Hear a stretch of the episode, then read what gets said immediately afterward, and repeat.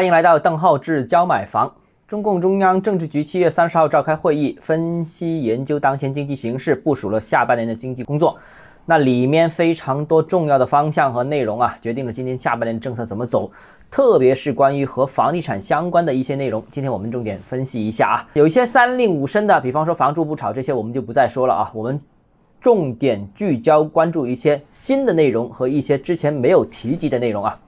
首先，我觉得有总共有四个点大家可以关注。第一个点就是提到外部环境更加趋于复杂严峻啊，基本判断用了更加，而且用了严峻这两个词，所以下半年的经济形势大概率会比今年上半年可能来的会压力会更大。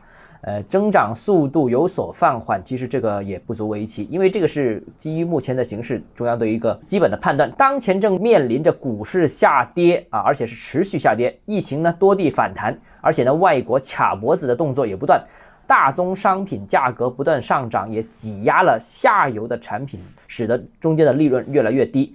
所以这几个不利因素叠加影响之下，今年下半年的确经济下行的压力会比较大，受到冲击也会比较。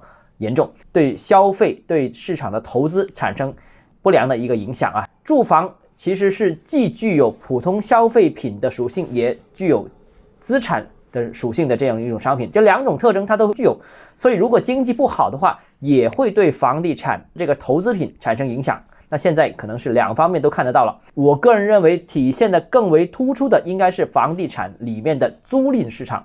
那租赁市场直接是计入这个消费品价格的。那如果经济不好的话，消费萎缩的话，那对住房的这个呃租赁的需求也会出现一定程度的下滑。特别是在去年疫情的影响之下，大家知道很多大城市的房租出现下跌，为什么呢？因为大城市的就业需求下滑，然后导致了对住房租赁的需求也下滑。那至于投资，其实也是一样的。当然，投资可能不单只关注到这个购买力。这个上升和下跌，还要关注货币政策。那接下来我们继续跟大家说说其他的一些内容。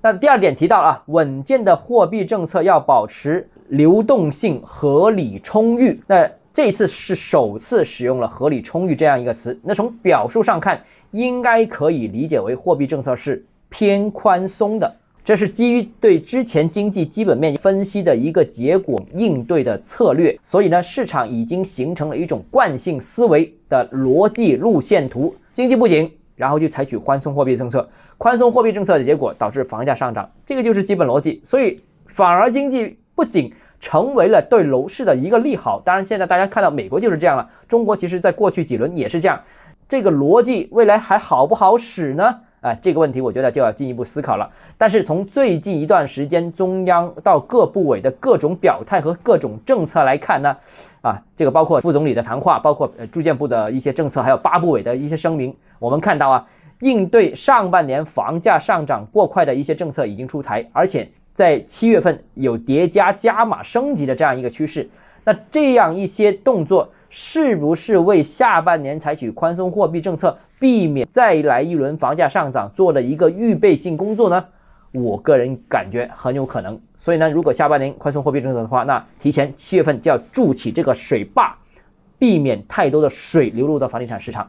那今天先跟大家谈到这里。如果你个人购房有疑问，想咨询我本人的话，欢迎私信我，或者添加我的个人微信“邓浩志教买房”六个字拼音首字母小写这个微信号 d h e z j m f。我们明天见。